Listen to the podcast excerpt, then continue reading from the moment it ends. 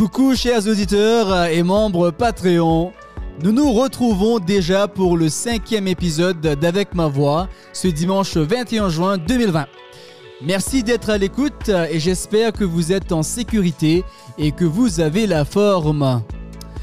Alors, le monde reste toujours en état d'alerte avec les gens sur le qui-vive en ce qui concerne la Covid-19.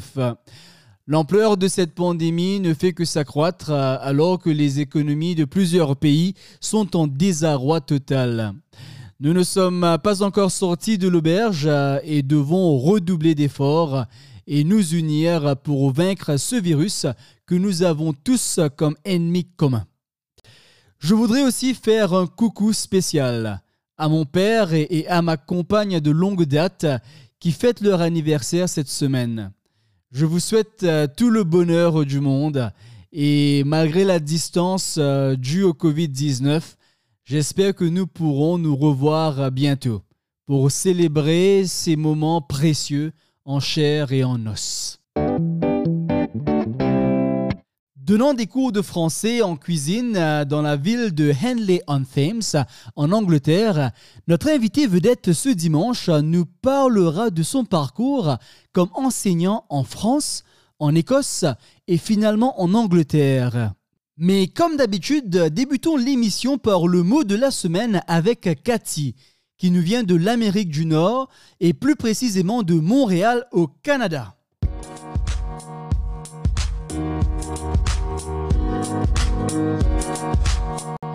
Bonjour, c'est Cathy de My Polyglot Life. Aujourd'hui, j'aimerais vous présenter un mot très utile qui peut vous aider dans beaucoup de conversations. Truc. T-R-U-C. C'est un mot masculin. Le truc. Plutôt dans le registre familier. On l'utilise dans plusieurs situations, mais surtout quand on ne connaît pas le nom d'un objet. Par exemple, Eh dis-moi, c'est quoi ce truc? Je sais pas, quel truc? Le truc rouge là sur l'étagère. Ah oui. Ça, c'est un truc qui permet de couper des légumes. On utilise aussi le mot truc pour parler des choses qui nous passionnent ou qu'on déteste. Par exemple, moi, mon truc, c'est les langues. J'adore les apprendre. Par contre, la musique électronique, c'est pas trop mon truc, je n'aime pas ça. Merci Cathy. Eh bien, j'ai dû faire plusieurs trucs cette semaine pour produire cet épisode du Avec ma voix talk show. J'avais tellement de trucs à faire que je n'ai pas pu bien dormir du tout. Donc, euh, utilisez ce mot pendant la semaine, euh, durant vos conversations, pour ajouter à votre vocabulaire et impressionner vos amis. Sans plus tarder, dirigeons-nous vers les bords de la Tamise en Angleterre pour l'interview avec notre invité vedette de la semaine.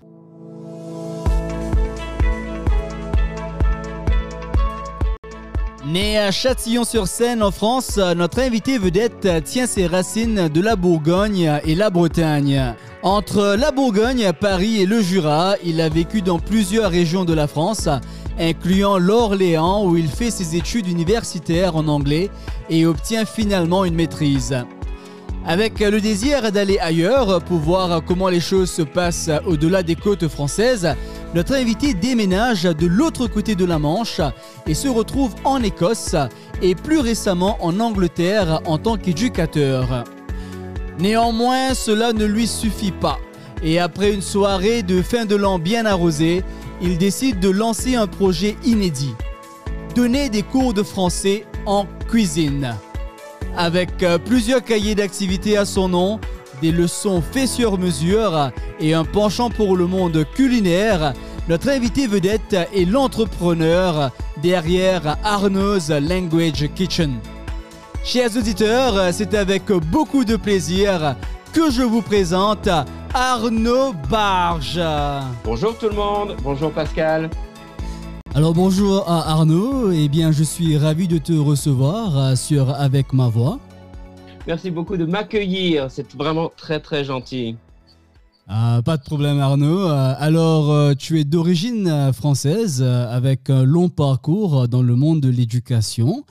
Mais avant d'en parler, faisons un retour en arrière.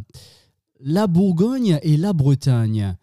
Parle-nous de là d'où tu viens, Arnaud. Les deux belles régions de la France pour moi, la Bourgogne et la Bretagne. Je suis né en Bourgogne, dans une petite ville qui s'appelle Châtillon-sur-Seine, qui est surtout connue pour son musée, avec beaucoup, beaucoup de belles choses à voir. Et j'ai quitté malheureusement la Bourgogne très tôt, j'avais six ans, mais j'y ai beaucoup de racines, j'y connais beaucoup de monde, j'y ai beaucoup d'amis et j'y retourne très très souvent pour le vin, bien sûr, mais pour aussi la gastronomie et pour rencontrer d'autres amis. Et la Bretagne, c'est du côté de ma maman. Euh, elle n'est pas bretonne, mais sa mère, ma grand-mère, était bretonne. Elle venait du département du Finistère, tout au bout de la Bretagne. Et c'est une région que j'aime également beaucoup. D'accord. Euh, eh bien, la Bretagne et la Bourgogne, euh, on ne peut pas faire plus français, quoi. Tout à fait. Je dis, je dis toujours la même chose. C'est d'un côté le vin et de l'autre le beurre salé. Donc, en fait, les deux seules choses dont on a besoin pour vivre. Exactement. Donc, euh, entre la Bourgogne, Paris, le Jura et Orléans, tu as vécu dans plusieurs régions en France. Qu'est-ce qui a été la région qui t'a le plus marqué? Je pense que pour moi, c'est la Bourgogne, même si je n'y suis pas resté très longtemps. Elle a marqué mon enfance et mes grands-parents y habitaient, donc je passais beaucoup de vacances avec mes grands-parents en Bourgogne. Pour moi, c'est vraiment la région qui m'a le plus marqué. J'y reviendrai avec toi, bien sûr. J'ai habité juste en dehors de Paris, mais pendant très peu de temps, environ deux ans. une période, j'étais encore très jeune, qui ne m'a pas beaucoup marqué. C'était une région très calme, très plate, où vraiment sans beaucoup d'activité. Donc, pas vraiment de très bons souvenirs de cette, euh, de cette région euh, que nous avons quitté pour aller dans le Jura, à l'est de la France, près de la Suisse. Là, par contre, de d'excellents souvenirs, vraiment de très très bons souvenirs d'enfance, euh, avec une bande de copains. On sortait tous les jours après l'école pour aller jouer on passait beaucoup, beaucoup de temps dehors. Euh, nos, mères respectives nous envoyaient toujours jouer dehors pour ne pas être trop à la maison. Ah euh, donc vraiment, le Jura, une, une très, très belle région, très froide, très, très froide. J'ai habité pendant six ans, euh, presque sept, dans le Jura, près d'un village qui s'appelle Mout, qui est connu dans le monde entier pour mmh. être le village où il fait le plus froid en France. Il ah fait en hiver hmm. ex. Il fait vraiment très froid euh, à Mout, dans le Jura. Et après, après quelques années, j'ai terminé mon, mon parcours français à Orléans. Encore une fois, une, une très belle ville, beaucoup d'histoire. J'ai terminé mes études à Orléans. J'y ai passé mon baccalauréat. Et j'ai ensuite fait mes études d'anglais à la faculté, à l'université d'Orléans. Euh, donc là, c'est là, c'est là que j'ai, c'est là que j'ai terminé mon parcours français. C'est de là que je suis parti pour, euh, pour l'Angleterre.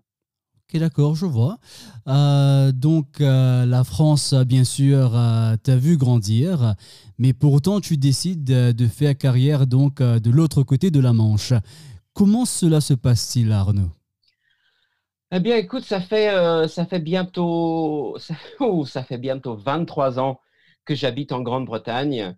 Euh, tout se passe bien. Je suis, je suis vraiment très heureux ici. J'y ai fait ma vie, un peu comme toi, euh, tout à fait comme toi en Australie. On vient de quelque part, mais je pense que c'est toujours très intéressant de se déplacer au sens fort du terme, d'aller mmh quelque part ailleurs pour voir comment les choses se passent. Et c'était mon grand, euh, mon grand désir de partir euh, de France, pas pour la quitter, mais pour aller voir ailleurs. Et j'ai choisi l'Angleterre parce que c'est un pays qui est proche.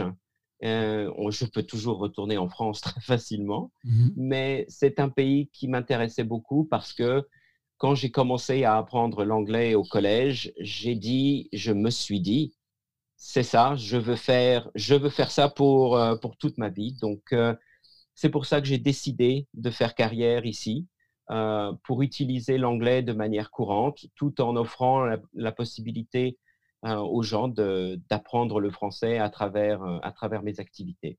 Et as-tu rencontré des problèmes d'adaptation en, en, Écosse, Arnaud?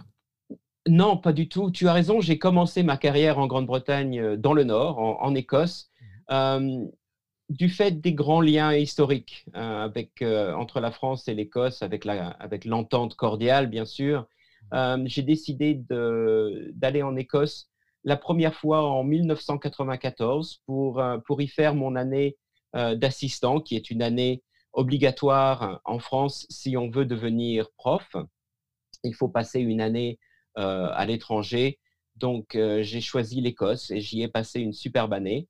Avant de, avant de revenir en France pour, pour terminer mes études et, euh, et pour faire mon service militaire. Mmh. Ah oui. Une, une, autre, une autre bonne expérience.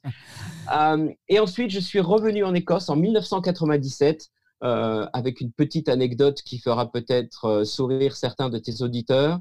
Mhm. Je suis arrivé à Glasgow pour y faire mon diplôme, mon PGCE, mon diplôme de prof, le week-end où la pauvre princesse Diana est morte à Paris, donc euh, le dernier oh. week-end d'août en 1997. Mhm. C'est une date euh, très facile. Euh, on peut s'en rappeler très facilement parce que c'est une grande date marquante. Mais pour répondre à ta question, en fait, non, pas du tout. Euh, pas du tout de problème d'adaptation. L'Écosse est un, est un pays très accueillant. Les Écossais sont encore plus accueillants que leur pays. Ce sont vraiment des gens simples, euh, vraiment charmants euh, et avec un accent qui, je dois dire, reste l'accent britannique que je préfère. Même si à, Glasgow, quelquefois, c'était un accent assez difficile à comprendre euh, au début, surtout avec euh, les personnes plus âgées. Oui, j'imagine. et bon, ben Arnaud, tu as évolué dans le système éducatif britannique et français. Mhm. Trouves-tu qu'il qu'il y a de grandes différences entre ces deux systèmes? Inévitablement, oui, parce que c'est, euh, je pense que le système d'éducation est vraiment particulier au pays euh, où l'on est. Euh, dans les grandes mesures, non, bien sûr, les, les, enfants sont les enfants partout, les problèmes sont les problèmes, les mêmes problèmes partout, mmh mais en fait, la journée est un peu plus courte en Grande-Bretagne. On commence un peu plus tard. Euh, vers, euh, les enfants généralement arrivent vers 8h30, les cours commencent vers 9h et ils se terminent généralement autour de 3h de l'après-midi, si, ce qui pour moi était un peu plus tôt parce qu'en France, généralement, on finit, euh, on finit un peu plus tard. Mmh les vacances sont plus courtes en, Grande-Bretagne qu'en France, surtout les grandes vacances, puisque ici, en Grande-Bretagne, on finit les cours euh, vers la fin du mois de juillet, généralement euh, autour de la date de mon anniversaire. Super. D'accord. Euh, et pour reprendre, pour reprendre comme, comme en France, avec la rentrée au début du mois de septembre. Donc, en, les vacances sont un peu plus courtes en Grande-Bretagne, mais c'est parce que les journées elles-mêmes sont, les journées sont plus courtes en Grande-Bretagne qu'en France. À part ça, pas tout à fait. Les examens sont, sont presque pareils. Euh, il y a bien sûr des différences. Le, le, GCSE en Grande-Bretagne n'est pas tout à fait comme, euh, comme le bac ou les mmh A-levels. C'est la même chose. Mais on prépare les enfants de la même façon. Ils ont un, ils ont un curriculum très, euh, très similaire avec toutes les matières que, que l'on étudie en France aussi, qui sont présentes en Grande-Bretagne. Et donc, euh, tu as évolué dans ce système éducatif euh, pendant plusieurs années et finalement, tu décides de te mettre à ton propre compte euh, pour, avec le français en cuisine. Quand est venue cette idée et comment ça marche, Arnaud? Ah, non, ça, c'est une bonne question. J'ai en, en effet enseigné en collège-lycée pendant 15 ans avant de décider que je devenais trop vieux en fait, pour faire, pour faire du bon travail. Je pense vraiment que le travail de prof est un travail pour les personnes jeunes, vraiment très actives, hmm. avec beaucoup d'idées, qui peuvent, euh, qui peuvent s'adapter euh, très facilement euh, aux changements qui sont inévitables dans le système éducatif. Donc, j'ai décidé en 2012 de me lancer dans une autre aventure qui est Arno's Language Kitchen. qui est une idée qui m'est venue lors d'une bonne soirée avec, euh, avec des amis. Euh, j'étais dans l'ouest de la Grande-Bretagne, dans une superbe ville qui s'appelle Bath. Euh, et je prenais, c'était la soirée du jour de l'an. Une soirée, je dois dire, bien arrosée. mais j'étais avec une amie qui s'appelle Helen. Et elle me dit, mais si tu veux quitter l'enseignement, c'est un peu dommage parce que tu es un bon prof, tu adores faire ce que tu fais, tu adores enseigner, mais tu fais aussi bien la cuisine, tu aimes bien être en cuisine. Je ne suis pas un chef, mais j'aime bien la faire la cuisine. Et elle me dit, tiens, tu pourrais faire les deux. Et c'est grâce à hmm. Helen que l'idée de Arno's Language Kitchen m'est venue. Et donc, j'ai commencé à développer le concept de cours de français en cuisine. Donc, euh, euh, accueillir des petits groupes entre, entre 3 et 6 personnes pour avoir beaucoup de, de chance de donner beaucoup de temps à ces personnes qui viennent pour pratiquer leur français. Mhm. Je prépare, euh, je, généralement, je, je, fais la liaison avec euh, une de ces personnes qui organise la, journée ou la demi-journée pour le groupe. On organise une recette, j'organise tous les exercices, je demande souvent euh, à ces personnes s'il y a des aspects du français qu'elles veulent tout particulièrement étudier pendant notre leçon. Donc, ce sont toujours des leçons qui sont entièrement euh, faites main, euh, totalement, comme on dit en anglais, euh, c'est du tailor-made, c'est vraiment du fait sur mesure mmh pour, pour les personnes qui viennent.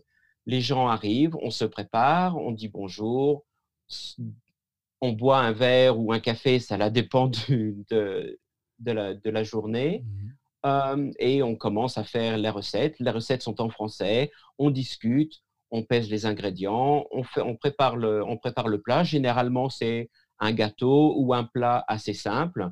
Et pendant que, par exemple, le gâteau cuit, on fait les exercices, euh, on discute, on parle, on pratique un peu son français.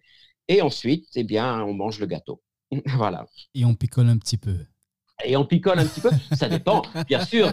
Si c'est, euh, je, fais, je fais, euh, si c'est le matin, bien sûr, on essaye de boire modérément ou alors euh, de, prendre, de, prendre du café ou du thé. Mais bien sûr, euh, je viens de Bourgogne, il y a toujours, il y a toujours une bonne bouteille de vin qui est prête à, être ouverte si, euh, quand les leçons se terminent plus tard dans l'après-midi. Bien sûr, ça se termine toujours avec un bon apéritif. très bien, Renaud, très bien. Et, et dis-moi, ta cuisine est basée où en Angleterre? Euh, j'ai beaucoup de chance. J'ai commencé euh, quand j'étais à Londres même, j'étais dans le quartier de Islington, qui est dans le centre de Londres, euh, qui est un bon quartier, mais je voulais voir un peu plus de verre. J'ai eu un peu, j'en ai eu un peu marre, à vrai dire, de vivre dans une grande ville comme Londres, même avec tout, avec tout ce qu'il y a à faire, avec bien sûr toutes les attractions j'ai décidé de déménager et je suis maintenant en dehors d'une euh, petite ville qui s'appelle Henley-on-Thames, qui est sur la rivière, sur la Tamise, qui coule euh, au bout de mon jardin. J'ai beaucoup de chance. Mmh. Henley est très connu pour la régate qui a lieu euh, généralement en juillet. Pas cette année, bien sûr, elle a été annulée à cause de la pandémie. Mmh. Mais c'est une petite ville tranquille avec, avec beaucoup de gens qui, qui parlent français. J'ai une, il y a une belle communauté de gens qui ont euh, des propriétés en France, des gens qui vont en vacances, au ski l'hiver ou pendant l'été, qui vont en France très régulièrement. Donc j'ai une bonne petite communauté d'apprenants ici mmh. qui sont très, euh, qui sont très calmes. J'aime beaucoup. C'est le, le mmh. fait marquant. Euh, toutes mes leçons ici sont vraiment, sont vraiment faciles. Donc je suis maintenant basé ici. Mmh. Mais la plupart de mes cours se font à, euh, travers la technologie.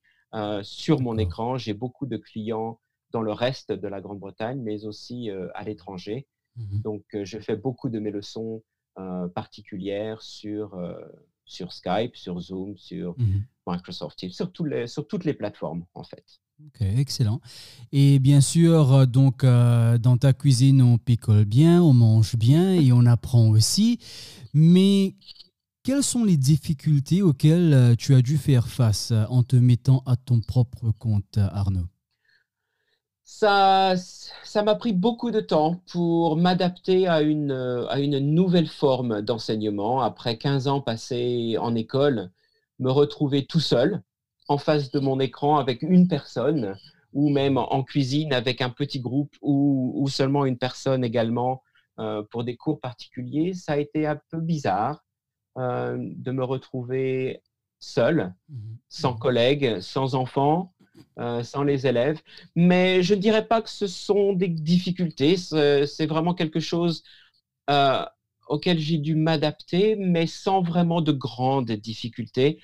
Par contre, les difficultés sont venues au niveau administratif, mhm. essayer de tout faire par, par moi-même, sans aucune expérience j'ai dû lancer ma propre compagnie, j'ai dû prendre rendez-vous avec euh, le directeur de la banque pour aller ouvrir un compte en banque et pour, pour faire toutes les démarches administratives. Je pense que là, ce sont, ce sont vraiment les difficultés que j'ai rencontrées pour, euh, pour me lancer dans ma nouvelle aventure. Vraiment, Mhm. juste euh, uniquement les, les, difficultés administratives, je pense. D'accord, je vois. Et bien sûr, on a abordé un peu le sujet de la technologie avec euh, Skype, euh, Zoom et aussi Microsoft Teams, par exemple. Et mhm. Que penses-tu des retombées de la COVID-19 dans le domaine de l'éducation en général et aussi sur Arnaud's Language Kitchen? Ben, je vais commencer par, euh, par le côté négatif, je pense, qui est, assez, euh, qui est assez évident pour tout le monde, bien sûr. C'est le fait que j'ai dû abandonner mes cours particuliers en face à face. Les, les cours en cuisine sont bien sûr impossibles. nous sommes toujours euh, sous, sous couvre-feu, si je peux utiliser cette expression. Nous sommes vraiment encore limités au niveau rencontre hein, ici en Grande-Bretagne.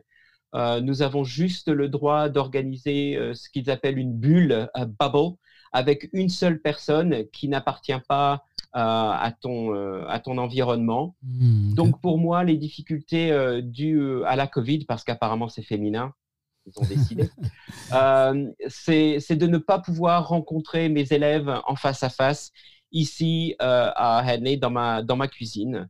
Mais du côté positif, c'est que les gens ont, ont, eu beaucoup de temps. Euh, ils se sont retrouvés chez eux, mhm. sans travail, et donc beaucoup de personnes sont, sont arrivées comme ça.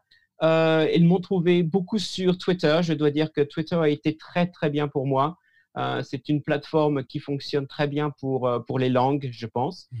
Et donc, ces personnes m'ont trouvé sur, sur Twitter et avec beaucoup de temps, euh, elles ont décidé de prendre, de prendre des leçons. Donc, c'est comme ça que j'ai trouvé de nouveaux étudiants depuis que, depuis que la COVID-19 a décidé de mettre les hmm. bâtons dans les roues, si on peut dire, de, beaucoup, beaucoup de choses.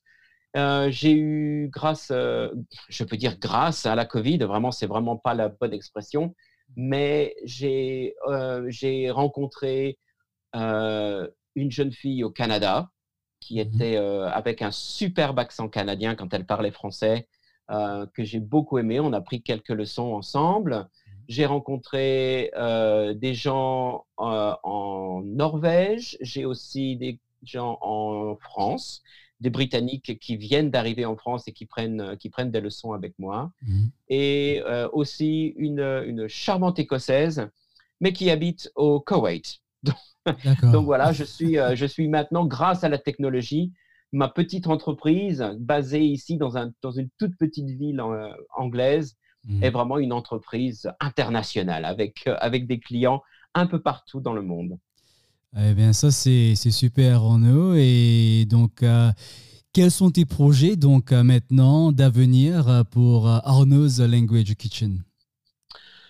Eh ben, écoute, euh, pour l'instant, je ne vais pas être très ambitieux. Je pense que je vais continuer comme ça avec, euh, mon petit business, comme on dit.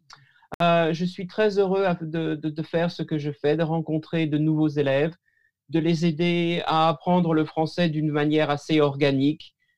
comme toujours, mes leçons ne sont pas préparées à l'avance. Je ne vends pas des cours préparés, des cours fixes tous les cours que je donne sont faits, euh, sont faits en sur-mesure. Et c'est ça qui me plaît, c'est de créer tous ces exercices pour tout le monde, un peu comme euh, les exercices que je fais euh, pour la communauté sur Twitter et sur Instagram, par exemple. Mmh Donc, pour l'instant, mes projets se sont continués. C'est continué, comme mmh disait comme disait la chanson, mes projets, c'est continué. Et j'ai j'ai l'idée d'un autre livre. Je, ça me démange. J'ai les doigts qui s'approchent euh, du clavier. Je pense qu'un quatrième livre de, de, la série que j'ai écrite euh, est, va bientôt arriver. Je pense, euh, je réfléchis à une idée qui va peut-être voir le jour très bientôt. D'accord. Et parle-nous un peu de, de la série de livres que tu as écrit, Arnaud. Eh bien, j'ai écrit quatre livres. Les premiers sont, sont des cahiers d'exercices. En fait, ce sont des livres euh, des, qui sont assez épais. Ils font, ils font euh, plus de 200 pages. Mhm.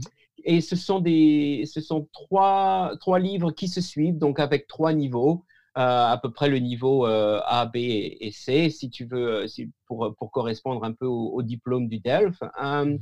Je les ai appelés, le premier volume est pour les rusty, donc, pour les gens qui sont rouillés un peu avec les notions de base du français, pour commencer à retravailler sur le français ou même à commencer à partir de rien ou de très peu, euh, avec des exercices qui sont basés sur des leçons de grammaire, donc pour la pratique et la répétition, qui pour moi euh, est très importante. Il y a bien sûr des recettes à suivre parce que j'aime beaucoup la cuisine et parce que euh, ça fait partie des choses que, que je fais avec mes étudiants. Il y a des exercices de lecture qui sont basés sur le blog que j'écris toutes les semaines. Euh, et il y a aussi quelques exercices parce qu'on est tous des enfants en fait et euh, je pense que qu'on aime tous faire quelques jeux pour pratiquer un peu le vocabulaire. Mmh. Le deuxième volume s'appelle For Chatty People. Il continue avec, avec les temps un peu plus compliqués. On aborde par exemple le passé composé et les choses, euh, les choses un peu plus complexes dans le deuxième volume, mais avec toujours la même, euh, la même formule avec les exercices, les recettes, les blogs, les recommandations. mais le deuxième volume contient aussi des exercices d'écoute qui sont assez importants. Je ne voulais pas en mettre dans le premier volume, mais le deuxième volume contient aussi des exercices d'écoute pour aider les gens à, pratiquer ce, côté du français. Et on continue avec le volume qui est pour Confident Speakers. Et là, c'est vraiment, j'aborde tous les grands problèmes euh, de l'apprentissage du français. Je parle beaucoup des pronoms qui sont toujours très difficiles. Mon expérience ici en Grande-Bretagne, euh, tout le monde a beaucoup de mal avec les pronoms. Et je finis bien sûr avec l'inévitable subjonctif euh, pour essayer d'expliquer aux gens comment utiliser le subjonctif en français mais je dis toujours aussi, ce qui est très intéressant pour moi, c'est d'enseigner aux gens comment éviter le subjonctif. Il y a autant de façons d'éviter le subjonctif que de l'utiliser, et pour moi, mmh. c'est très important. Et mmh. enfin, le quatrième livre s'appelle Tête à tête, et c'est un recueil de, textes bilingues. Donc, euh, sur, euh, sur les pages, d'un côté, le texte en français, de l'autre, le même texte en anglais avec du vocabulaire et du vocabulaire associé, et ensuite des questions de compréhension. Et à la fin, toujours trois questions d'expression écrite.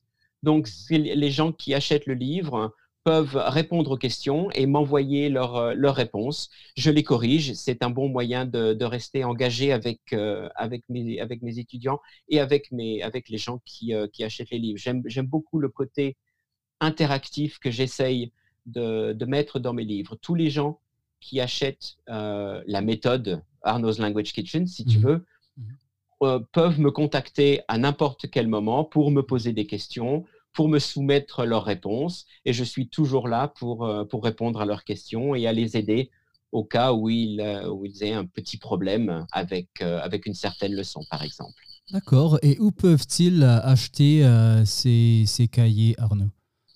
Eh bien, ils sont disponibles directement à partir de mon site internet. Je sais que tu, que tu mettras le lien parce que tu es très gentil. Mhm. Euh, donc à partir directement de, mon site euh, internet, mais aussi, et c'est tout nouveau, à partir de euh, Amazon, si les gens veulent bien aller sur Amazon. Donc on peut trouver mes livres également ici, mais directement euh, à travers moi, c'est un peu moins cher. ok, d'accord. Donc, euh, de Rusty à tête à tête, euh, je suis sûr que nos auditeurs vont y aller, y jeter un petit coup d'œil, quoi. Et finalement, Arnaud, pourrait-on obtenir la recette pour le fort breton de ta grand-mère? Ah, ah, je savais que tu allais me demander ça, Pascal, je le savais. Oui, tout le monde peut obtenir la recette du phare breton. Ça n'est pas une recette de famille euh, secrète. C'est une recette de famille parce que ma grand-mère le faisait toutes les semaines. À chaque fois, dès que j'allais en vacances, quand j'arrivais, il y avait toujours un phare breton sur la table. Euh, pour les gens qui ne savent pas ce qu'est le phare breton, c'est en fait, euh, ça n'est pas un gâteau, ça n'est pas un flan, c'est entre les deux il faut s'imaginer une énorme crêpe avec des pruneaux euh, dedans. C'est ah, délicieux. C'est vraiment délicieux. Si on ne connaît pas, il faut vraiment essayer. Euh, et la recette euh, est une des recettes qui figure dans le premier volume de mes livres. Donc dans le, dans le Rusty, il y, a, il y a la recette du phare breton, mais je, suis, je serais très honoré de donner la recette à tous les auditeurs qui me contactent euh, pour l'avoir. D'accord, eh bien c'est parfait. Eh bien, je te remercie Arnaud pour ta participation sur Avec ma voix.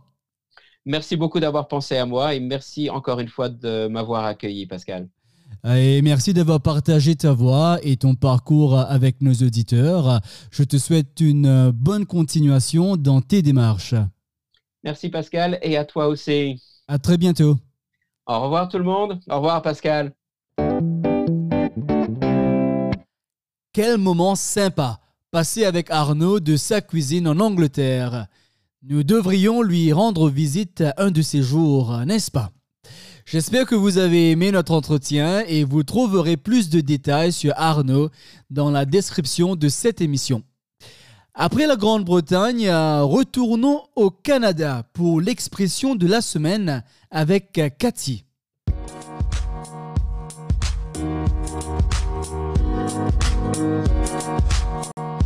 L'expression de la semaine est mettre du beurre dans les épinards.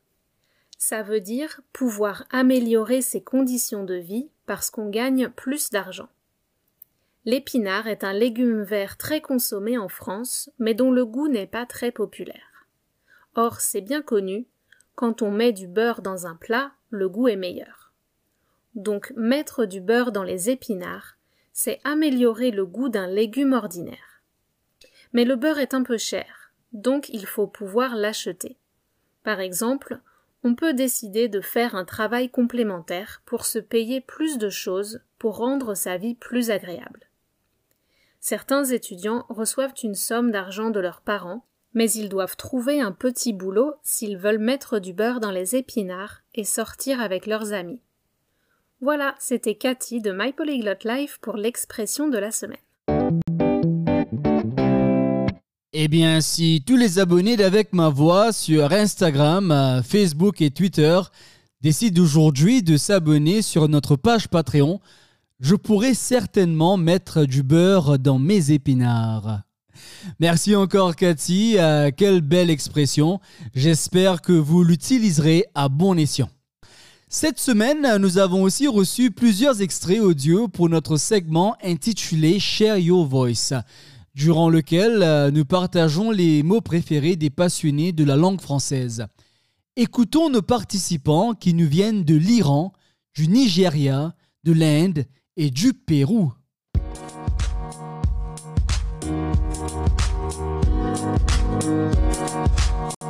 Salut mes amis, j'espère que vous allez tous bien. Moi, je m'appelle Amir et j'habite à l'Iran. Et le mot français que j'aime beaucoup, c'est paradis. Le paradis, j'adore ça. Et aussi d'autres mots, euh, c'est la maison. C'est la maison. J'aime beaucoup. Et aussi à propos des verbes, euh, j'adore écrire. Dans la classe de français, on m'appelle Monsieur écrivain parce que j'aime écrire en français. Bonne chance. Au revoir. Hello, uh, Monsieur Pascal. Uh, je m'appelle Nelson Oluwapelumi. Uh, je suis Nigérian and um, I love subjunctive because it makes French sound nice and um, I love French language very well. Um, so expressions like um, il faut qu'on fasse quelque chose, uh, uh, il faut que je sache um, comment de lire en français. My name is Mayur and I'm from India. I like the word Oshante. It means nice to meet you and it's magic word. Thank you. Bonsoir Pascal, euh, je m'appelle Jaime, euh, je viens de Pérou. Euh, ma phrase préférée en français, c'est J'espère que vous allez bien, parce que j'adore la leçon en français. Euh, c'est très douce à l'oreille. En anglais, et ça veut dire euh, I hope you're okay. And en espagnol, euh, que estés bien. Merci beaucoup, Amir, Nelson, Mayour et Rémi. Eh bien, notre talk show devient de plus en plus international et j'espère que vous aimez cela. Donc, euh, paradis, maison, subjonctif, enchanté et j'espère que vous allez bien. Essayons d'en faire une prose. Chers fans dévoués d'avec ma voix, j'espère que vous allez bien. Vous êtes en train de créer un paradis, une maison de la lecture et du partage. Je serai enchanté de faire votre connaissance pour que nous puissions pratiquer le plaisir de lire à voix haute, utilisant la dérision incontestable du subjonctif. Eh bien, j'espère que vous avez apprécié ces voix nous venant de chaque coin du monde. Envoyez-moi vos mots préférés durant le mois de juin pour une chance de gagner une séance de lecture partagée.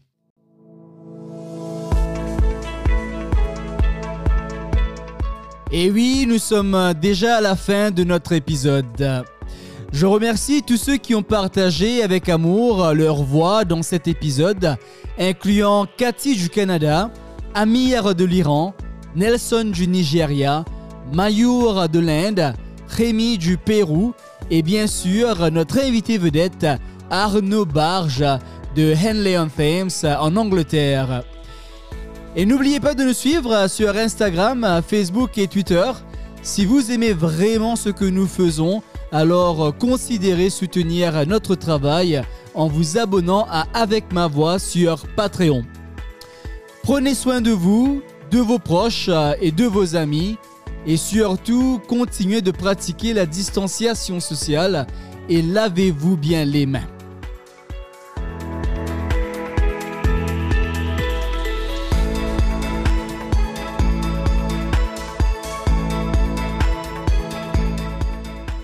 C'était Pascal avec ma voix.